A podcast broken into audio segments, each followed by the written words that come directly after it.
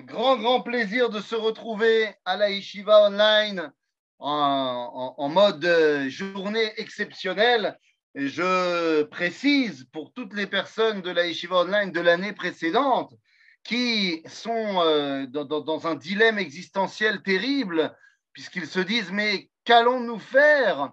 Nous n'avions pas terminé Messilat Yesharim avec le Rafizon, et là, il y a marqué qu'on va commencer un Aya. Comment est-ce possible? Eh bien, je vous rappelle que pendant l'été, nous avons, enfin, euh, je vous ai terminé presque le Messilat Yesharim. J'ai envoyé ce matin, j'ai posté l'avant-dernier cours du chapitre 25 en vous disant que Bezrat Hashem, avant Rosh Hashanah, donc demain matin, j'essaierai Bezrat Hashem de terminer le Messilat Yesharim. Comme ça, vous aurez tous les cours du Messilat Yesharim. On aura donc terminé le livre ensemble euh, et qu'on pourra que donc commencer Enaya euh, comme il se doit. Et je, coupe le rêve pour retrouver tous les cours de la Yeshiva Online sur la chaîne YouTube Yeshiva Online, euh, Yeshiva Orod de Kelim, Yeshiva Online sur YouTube. Voilà. Tom, alors allons-y les amis. ben c'est parti. On m'a demandé de faire un cours. Alors, on ne m'a pas dit d'Afka Rosh Hashanah, on m'a dit les fêtes. J'ai demandé après, mais alors, de quoi va parler le Rav et de quoi va parler le Rav Benarosh Comme ça, euh, je ne parlerai pas de la même chose. Et on m'a répondu, eh bien, c'est une très bonne question. Résultat des courses, euh, ben, je me suis dit qu'on allait faire ensemble une préparation sur le processus général de toutes les fêtes.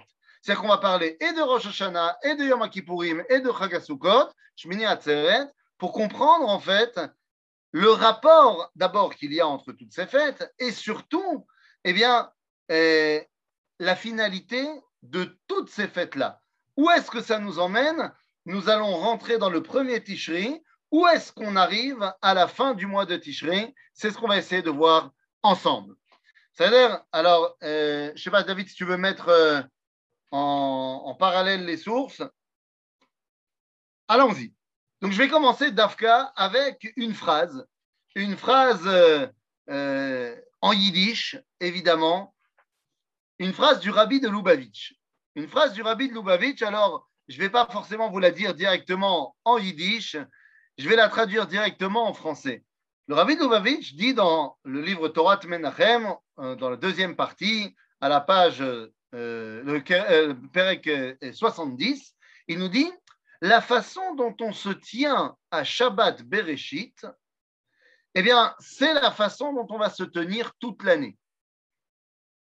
Il semblerait que le Shabbat Bereshit, qui vient donc clore les fêtes de Tishrei, puisque Shabbat Bereshit, c'est celui qui suit Simchat Torah, voilà, ça, ça s'est fait.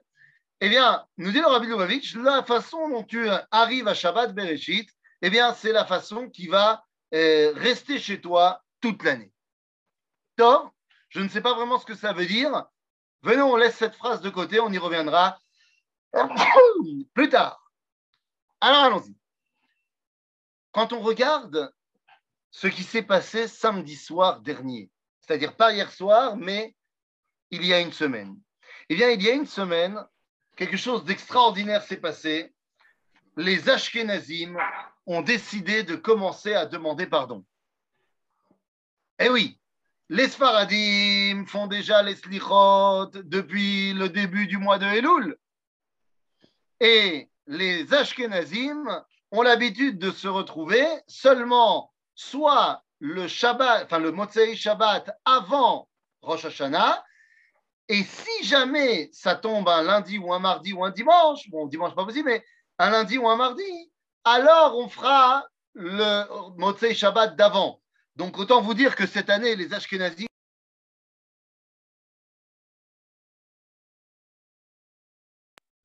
on m'avait coupé le sifflet.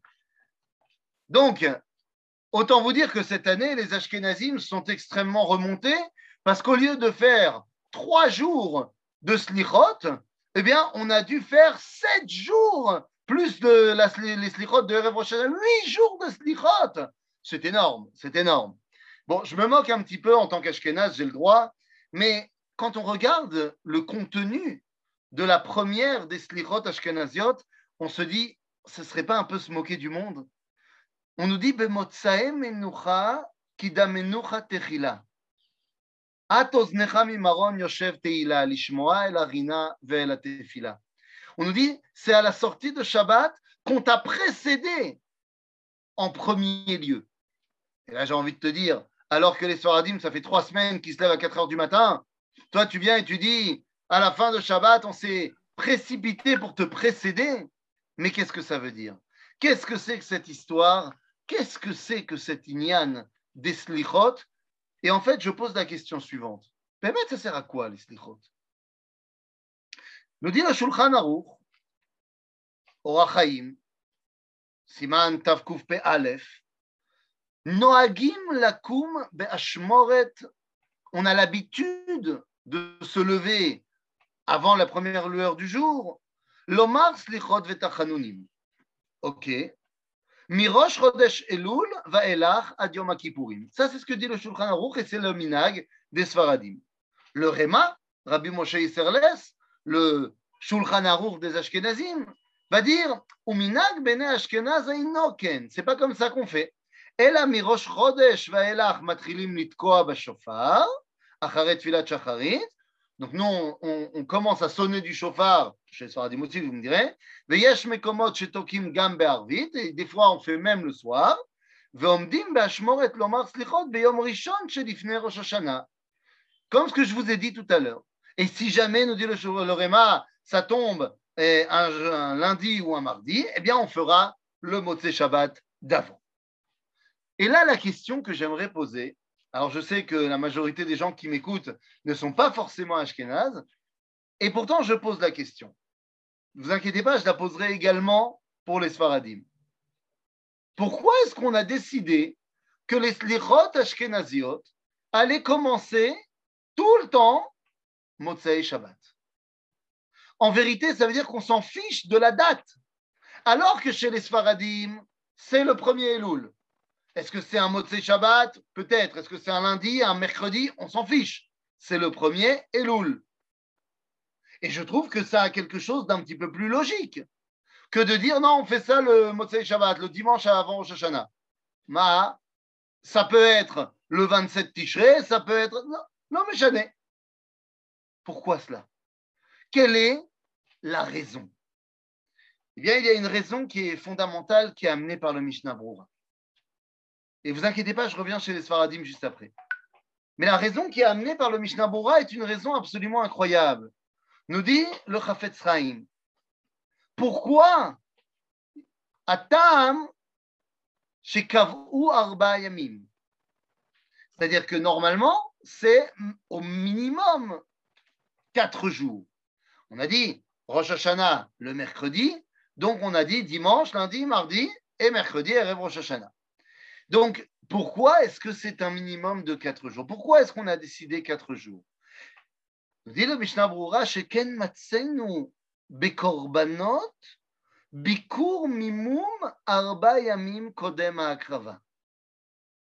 Lorsqu'on fait un korban, eh bien, le korban, on doit le vérifier quatre jours avant le moment où on va le sacrifier, pour vérifier qu'il n'y a pas eu eh bien, de moum, de problèmes physiques qui rendent le korban interdit et impropre euh, au sacrifice. Et donc nous dit le Mishnah Brura, or, dans la mesure où, lorsqu'on va parler des korbanot de la paracha de Pinchas, on nous dit veikravtem ola, à chaque fois on nous dit et vous ferez un sacrifice un tel ou un tel animal. À propos de Rosh Hashanah, il y a marqué Ve'asitem ola non pas veikravtem, et vous sacrifierez, mais veasitem ola, et vous ferez un ola. Nous dit le Mishnah Brura, sheberosh hashana, adam atzmo keilu atzmo. L'homme se considère lui-même comme étant le sacrifice qu'il veut rapprocher à Dieu. Et donc, de la même façon qu'on va vérifier les sacrifices quatre jours avant de les mettre euh, sur l'autel, eh bien, on se vérifie quatre jours avant. Ça donne une explication de pourquoi les Ashkenazim. Pourquoi font-ils cela quatre jours avant Rosh Hashanah?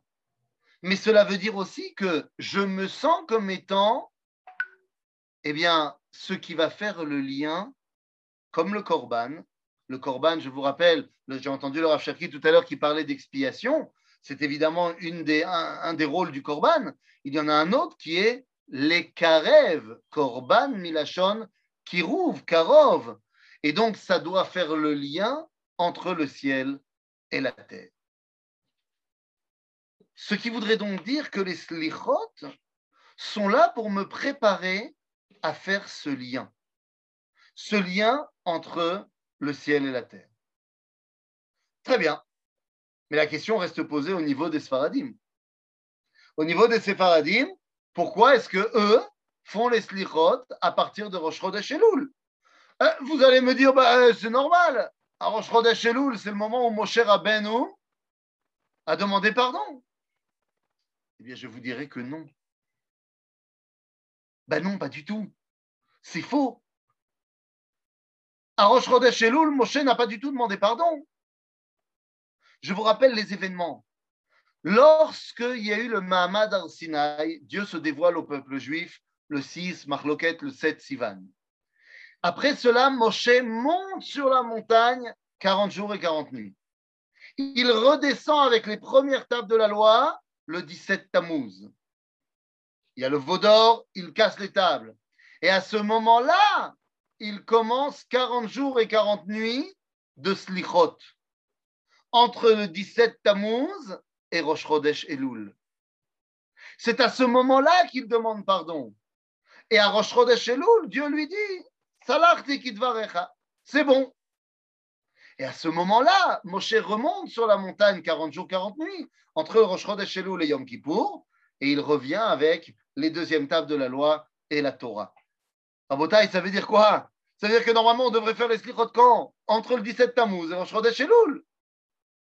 Bon, les rabbinim se sont dit que comme c'était juillet-août, en général, les gens n'étaient pas là, ils étaient en vacances, donc ils se sont dit on va pas leur mettre les slichot pendant les vacances. Ou alors, c'est quelque chose de plus sérieux c'est qu'il ne s'agit pas ici de demander pardon parce que Moshe a demandé pardon.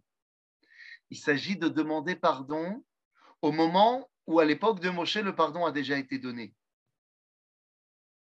Ainsi, tu te rattaches à une réalité où Akadosh Baruch Hu a déjà pardonné. Et c'est ça qui te rend la chose tellement plus facile. Parce que tu sais que Akadosh Baruch Hu, il pardonne. Je commence mon meslichot à moi au moment où je sais que Akadosh Baruch Hu, il a déjà dit Salarti Kidvarecha. Ainsi, mes slichot eh bien, sont quelque chose de beaucoup plus, on va dire, positif plutôt que stressant. Mais pour cela, il y a une condition. C'est que je sois conscient de la raison, pas la raison, mais du rôle que j'ai à jouer une fois que les slichot sont terminés. Une fois que les slichot sont terminés, j'arrive à Rosh Hashanah. Et lorsque j'arrive à Rosh Hashanah, Rabotai, eh bien, qu'est-ce que vous voulez que je vous dise? Vous avez remarqué qu'à Rosh Hashanah, on ne parle pas de slicha? À aucun moment, à Rosh Hashanah, on va parler de faute. On ne demande pas pardon à Rosh Hashanah. On fait un break sur nos slichot. On les recommencera après jusqu'à Yom. Mais à Rosh Hashanah, il n'y a pas de slichot à tel point que lorsqu'on va dire à Vino Malken ou à Rosh Hashanah, chez les Sfaradim, et corrigez-moi si je me trompe, mais de ce que je sais, chez les Sfaradim, eh bien, on ne dira pas la première phrase de Avinu Malkenu qui dit. On ne la dit pas parce qu'on ne veut même pas rappeler les fautes à Rosh Hashanah. C'est-à-dire non seulement on ne fait pas slicha, mais en plus on ne rappelle même pas les fautes. À tel point, les amis, qu'il y a un minag fantastique qu'on ne mange pas de noix à Rosh Hashanah. Vous savez pourquoi? Parce qu'on dit que la gematria, la valeur numérique du mot égoz, noix, c'est la même que celle du mot chet, faute. Et donc, pour ne pas rappeler cela, alors on ne mange pas de noix. Le plus fou dans le minag, c'est que c'est faux. La gematria du mot égoz, eh bien, c'est Aleph, ça fait 1. Gimel, ça fait 3, donc ça fait 4. Vav, ça fait 6, donc ça fait 10. Et Zain, eh bien, ça fait combien?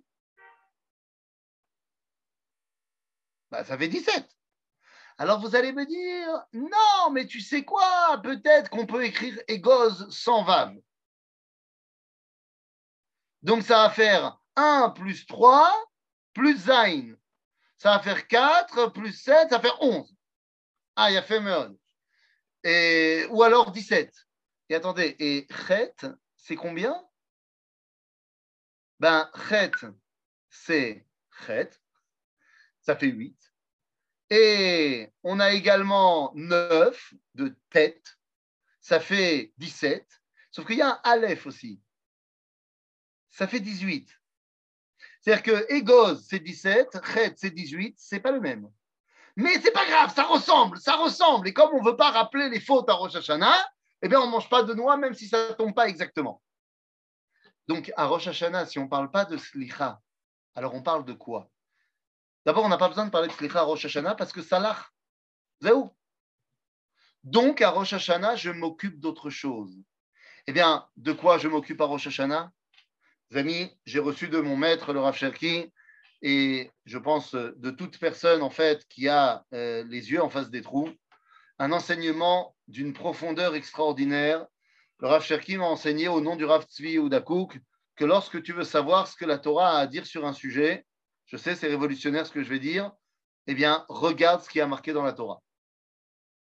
C'est révolutionnaire et pourtant, de la même façon, si tu veux savoir à quoi il faut penser pendant Rosh Hashanah, eh bien, regarde ce qui a marqué dans le Marzor de Rosh Hashanah. C'est révolutionnaire, je le sais, et pourtant, eh bien, quand on regarde le Marzor de Rosh Hashanah, eh bien, de quoi parle-t-on dans toutes les filotes de Rosh Hashanah?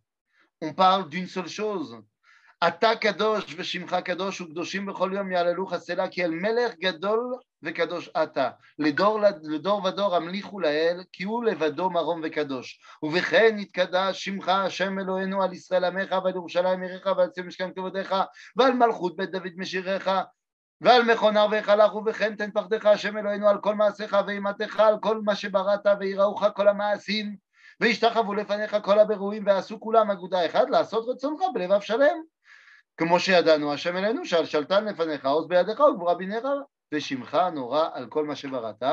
Et donc, on, tout ceci, tout ce que je viens de lire, amène à quoi?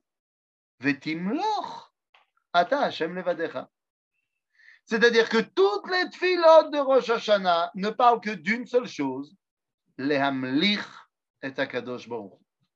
Couronner Dieu. Voilà de quoi on parle à Rosh Hashanah Rabotai. Ah, couronner Dieu, c'est pas une mince affaire. Je ne peux pas le faire si je suis encore plein de fautes.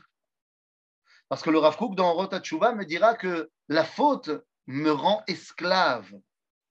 Ce qu'on appellera dans Rotachuva Avdut Achetit. Je me suis donc libéré de mon esclavage de la faute durant mes slichot, et maintenant je peux me tenir devant un Kadosh et le couronner. Et une fois que j'ai couronné Dieu, eh bien, qu'est-ce que j'ai fait? Oui, les amis, couronner Dieu, ce n'est pas une fin en soi. C'est très important, mais ça ne suffit pas. Je vous rappelle qu'en tant que membre du peuple juif, pourquoi Rosh Hashanah est Yom Adin? C'est une excellente question. Euh, je me pose la question est-ce que j'y réponds maintenant ou est-ce que j'y réponds à la fin? Euh, je vais vous demander de garder votre question. Si jamais j'y ai pas répondu, alors reposez-la moi à la fin. Parce que je pense que je vais y répondre. D'accord? Bekitsour, en tant que Bnei Israël, en tant que membre du peuple juif, nous avons une mitzvah. Une mitzvah qui n'est pas une mitzvah pour les nations, mais qui est une mitzvah pour le peuple juif. Nous dit le Ralmam dans Ilchot Yesodei Torah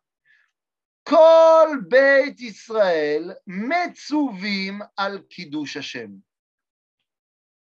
Nous avons une mitzvah de Alken Itkadesh Shimcha. Nous avons une mitzvah de Lekadesh Shem Shamaim. Et qu'est-ce que ça veut dire Lekadesh Shem Shamaim, Rabotai? Lekadesh Shem Shamaim. Lekadesh Shem Shamaim, ça veut tout simplement dire qu'il faut le proclamer pas seulement à la synagogue, mais il faut le proclamer également sur Facebook, sur Twitter, sur Instagram. Il faut le proclamer aux oreilles des nations du monde. Qui douche Hachem, ça ne peut pas se limiter aux frontières d'Israël. Am Israël a le rôle de couronner Dieu et de le proclamer aux oreilles du monde. C'est ainsi que le prophète Yecheskel nous dira Le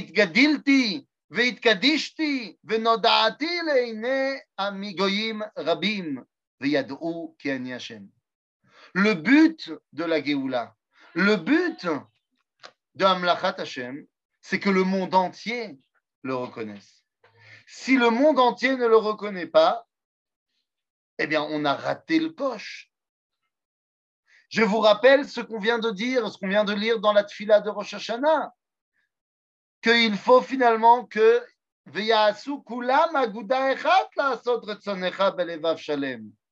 le monde entier doit le reconnaître. Eh bien, à propos de, ce, de cette partie de la tefila, il y a un commentaire extraordinaire du Rav David Cohen, du Rav Anazir. Lorsqu'on dit que et aussi au monde entier, on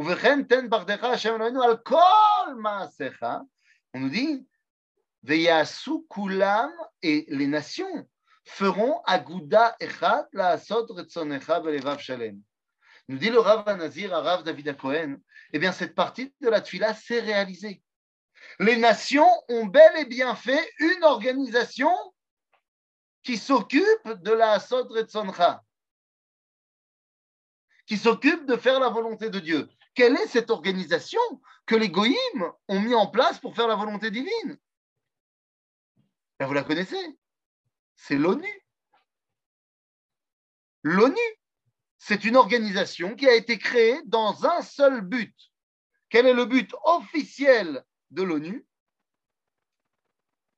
Ben, Qu'il n'y ait plus de guerre, qu'il y ait la paix.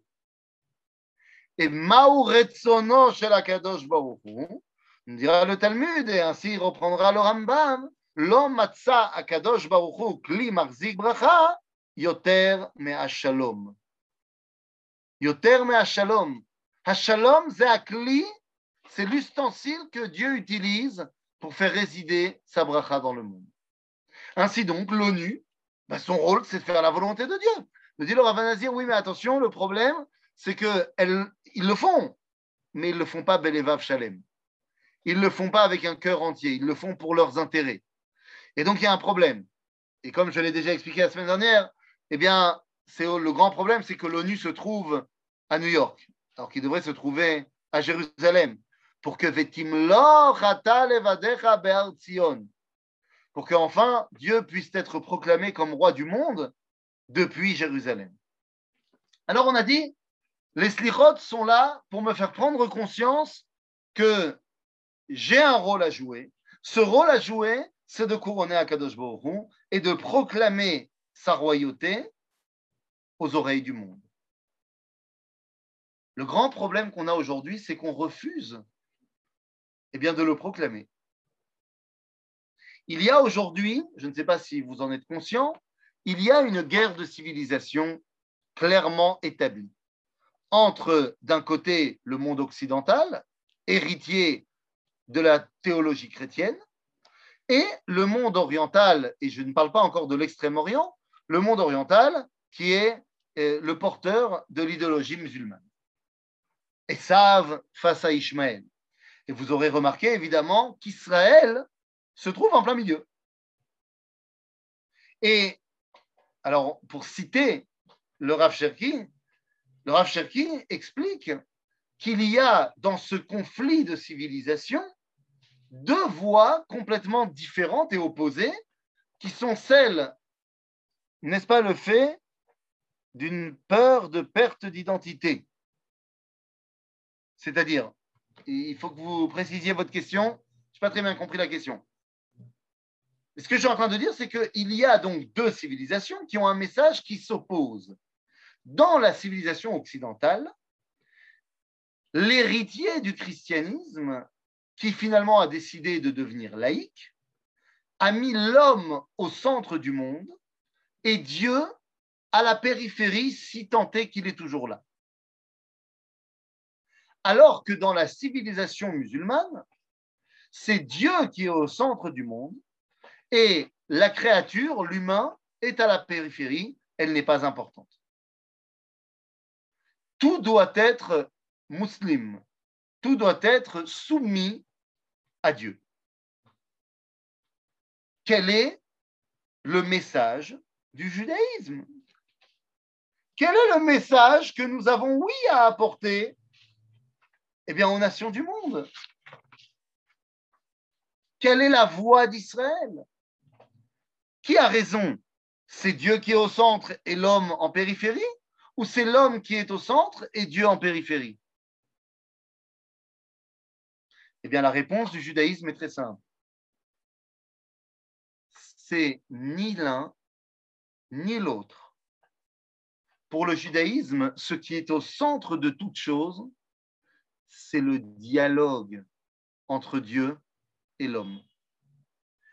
La rencontre, comme a expliqué Laura Cherki dans son cours, la rencontre panim el panim entre le créateur et la créature, eh bien c'est cela qui est au centre du monde. Et ça, c'est le message de Ham Israël. Voilà le message que nous devons porter et apporter aux oreilles du monde. Ah oui, mais attention, il y a un problème. Quel est le problème?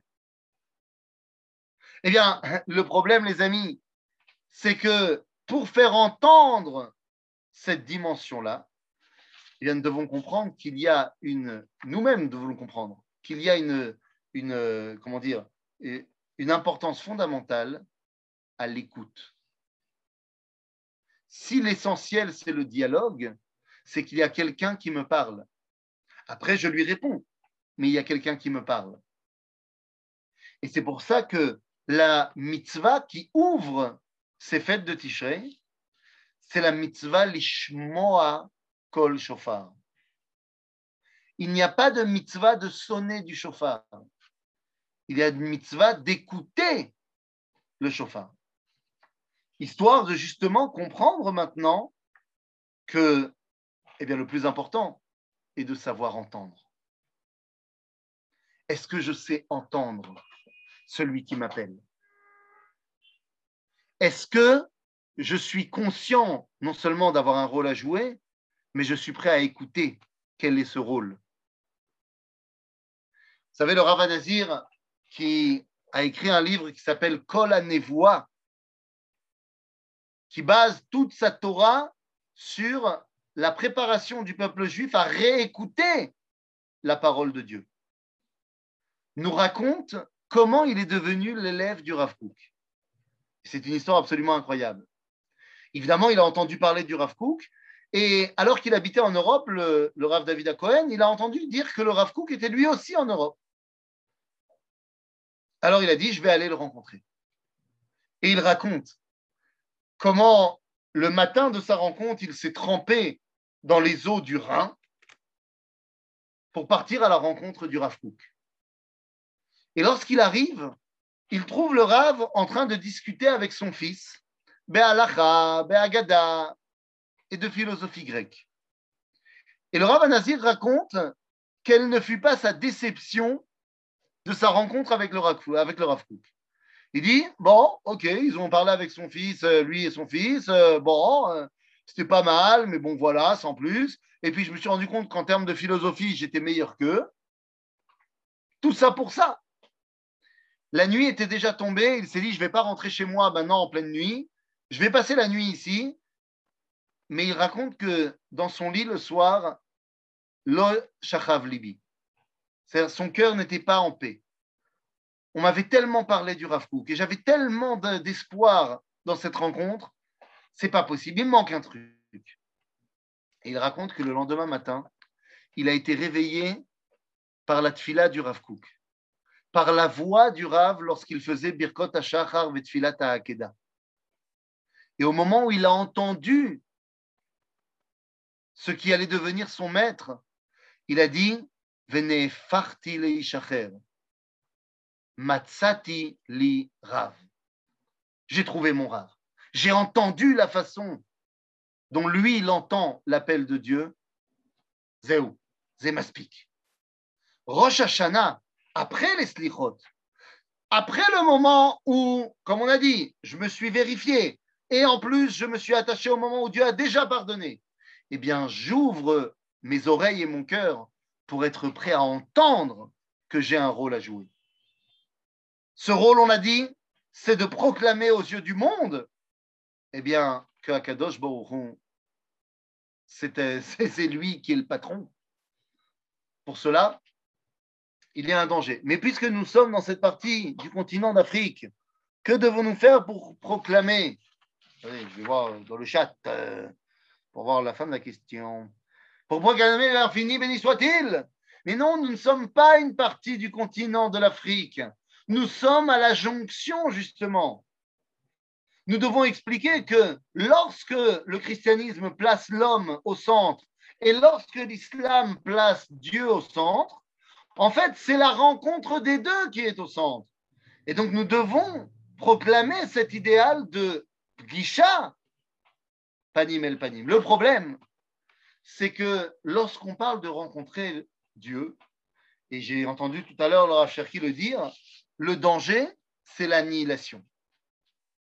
Le danger, eh bien, ce serait de dire, pour rencontrer Dieu, dialoguer avec lui, eh bien, le monde dans lequel je vis, c'est un écran trop imposant. Et donc, peut-être qu'il vaut mieux se détacher du monde, mourir pour rencontrer Dieu. C'est par exemple l'idéal prôné en Extrême-Orient. Dans le bouddhisme, l'idéal est de l'annihilation du corps pour atteindre le nirvana. Dans l'ascétisme des moines chrétiens, on retrouve cela également, puisque l'idéal chrétien, même s'il n'est pas à la assez, mais l'idéal chrétien des prêtres, particulièrement dans le monde catholique, n'est de ne pas se marier et d'arriver à une fin de la vie, de amoindrir ses forces de vie. Yom Kippourim, comme a dit le Rav Cherki, et je ne vais pas m'étendre sur le sujet parce que le Rav l'a déjà expliqué beaucoup mieux que moi, c'est justement de prendre conscience que tout le but de Yom Kippourim, c'est puiser la vie à sa source pour la mettre en pratique Baolam Azeh. Yom Kippourim, c'est le moment où cette vie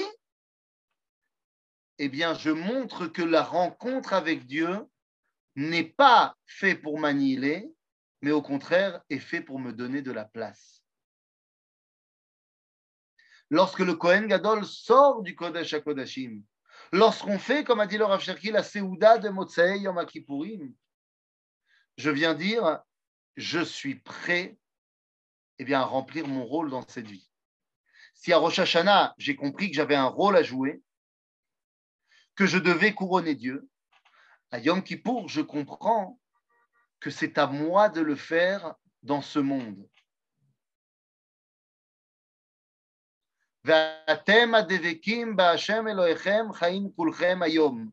Connaissez ce verset? Ce verset, on peut le décomposer mot par mot.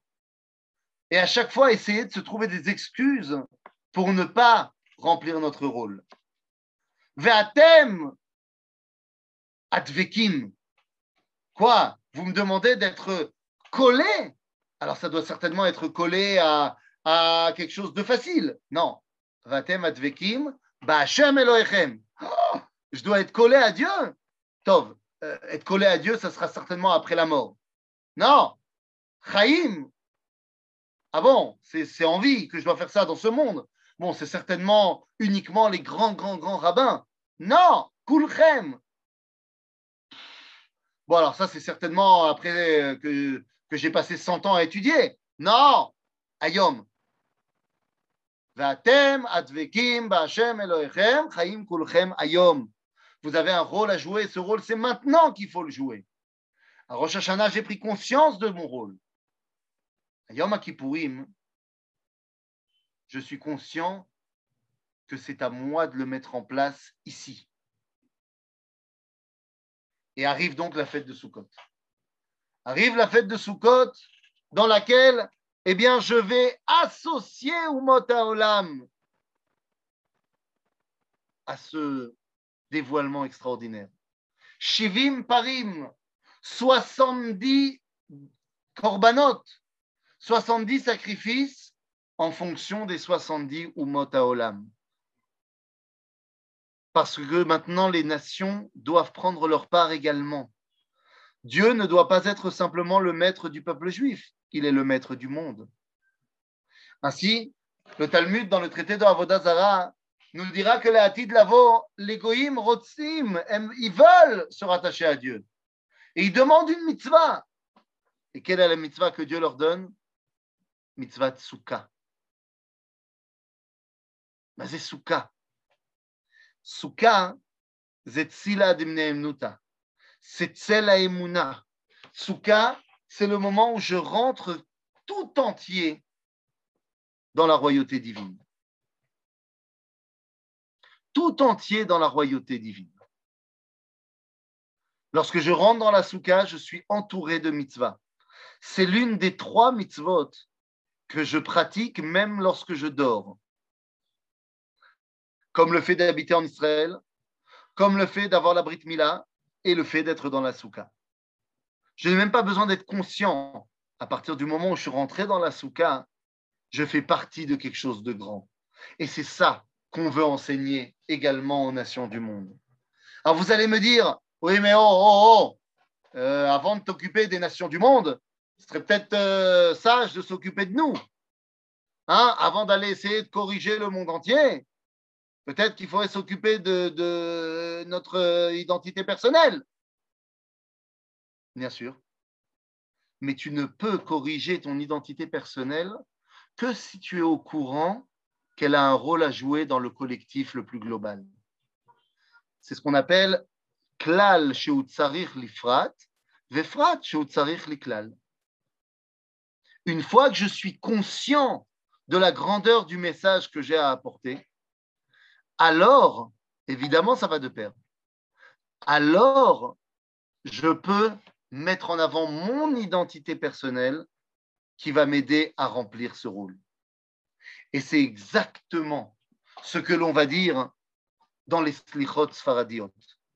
Dans les slichot sfaradiot, eh bien, on va dire, dans, par exemple, euh, euh, les, les slichot classiques, on va nous dire, à propos de ce qui s'est passé avec Yona Navi, Ben Adam, Malechanirdam, pourquoi tu dors קום קרא בתחנונים, שפור שיחה, דרוש סליחה, מאדון האדונים. רחץ ותיאר ואל תאחר, בטרם ימים פונים, ומהרה רוץ לעזרה לפני שוכן מאונים. ומפשע גם רשע, בריח ופחד מאסונים,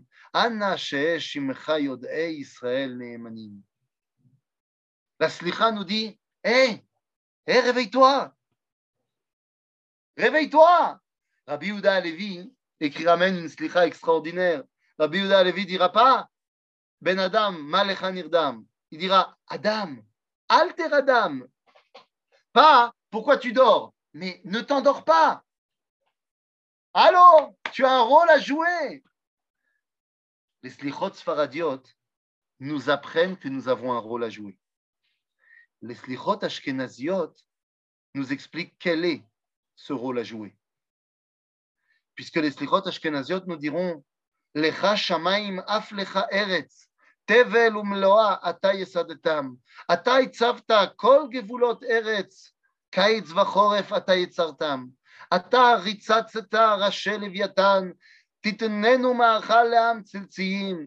אתה בקעת מעיין ונחל, אתה הושבת נהרות איתן. On parle de la nature, on parle de la création du monde, Je croyais qu'on parlait de slichot, que j'avais mal euh, fait la bracha. Les slichot sfaradiot nous disent Adam, toi tu as un rôle à jouer, mon ami. Les slichot ashkenaziot nous disent ce rôle, c'est tikkun olam bemalchut shaddai. Ça ne s'arrête pas à ton Shabbat. Le rôle ultime du peuple juif est de dévoiler Akadosh Baruch dans le monde entier et de l'étaken olam bemalchut shaddai, de corriger le monde entier. Ah oui, pour cela, il faut qu'il sache qui il est. Évidemment, si je n'ai pas conscience de mon identité, tant au niveau individuel qu'au niveau du peuple d'Israël, je ne peux pas avoir une influence sur les autres. C'est pour ça que Chagasukot vient après Rosh Hashanah où j'ai entendu l'appel et Yom Kippourim où j'ai retrouvé Itsumo Shel Yom, où j'ai retrouvé mon identité profonde d'Israël grâce au Kohen Gadol, comme le Rav nous a expliqué. Et donc, je peux à ce moment-là arriver à Chagasukot.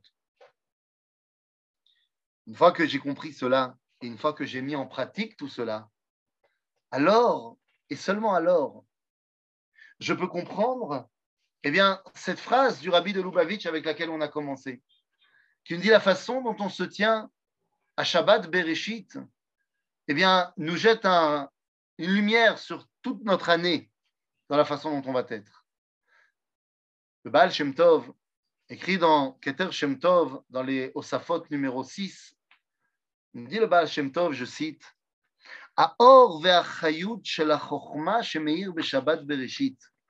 La lumière et la vitalité et la sagesse qui sort du Shabbat Bereshit, nimshach al klalut hashana, continue sur toute l'année.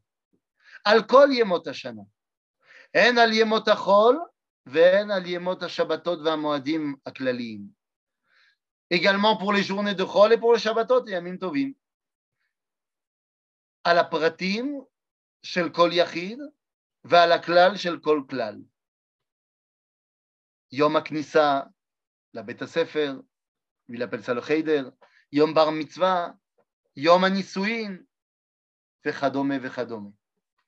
כולם נמשכים משבת בראשית. dit le Baal Shem Tov, Shabbat Bereshit n'est pas le début de l'année.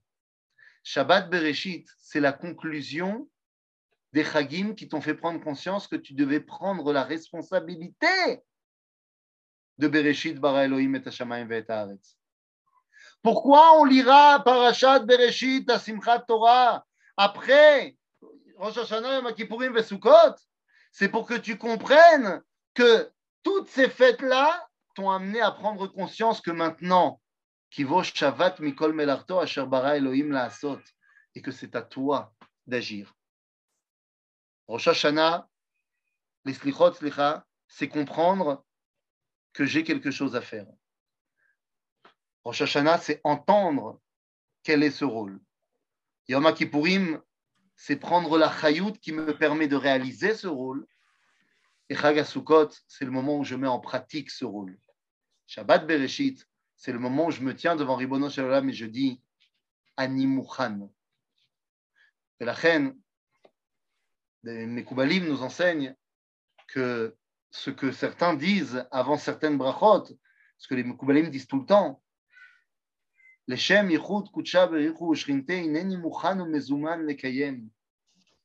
bien, c'est la réponse à la question que Kadosh Baruch t'a posée. Est-ce que tu es prêt à remplir le rôle qui est le tien? Shabbat c'est le moment où on est prêt à prendre ce rôle. Alors pourquoi c'est Yom Adin? Et je termine par là pour ne pas prendre le temps du Rav Ben Arosh. On m'a posé la question pourquoi alors c'est Yom Adin à Rosh Hashanah? Eh bien simplement parce que à Rosh Hashanah c'est le moment où Akadosh Baruch me juge sur quoi? Sur la décision que je vais prendre maintenant à Rosh Hashanah d'endosser ce rôle d'être prêt à entendre ou pas. Merci beaucoup, Rav. Chazak Baruch, Veshana Tova à tout le monde. Shana Tova, Rav.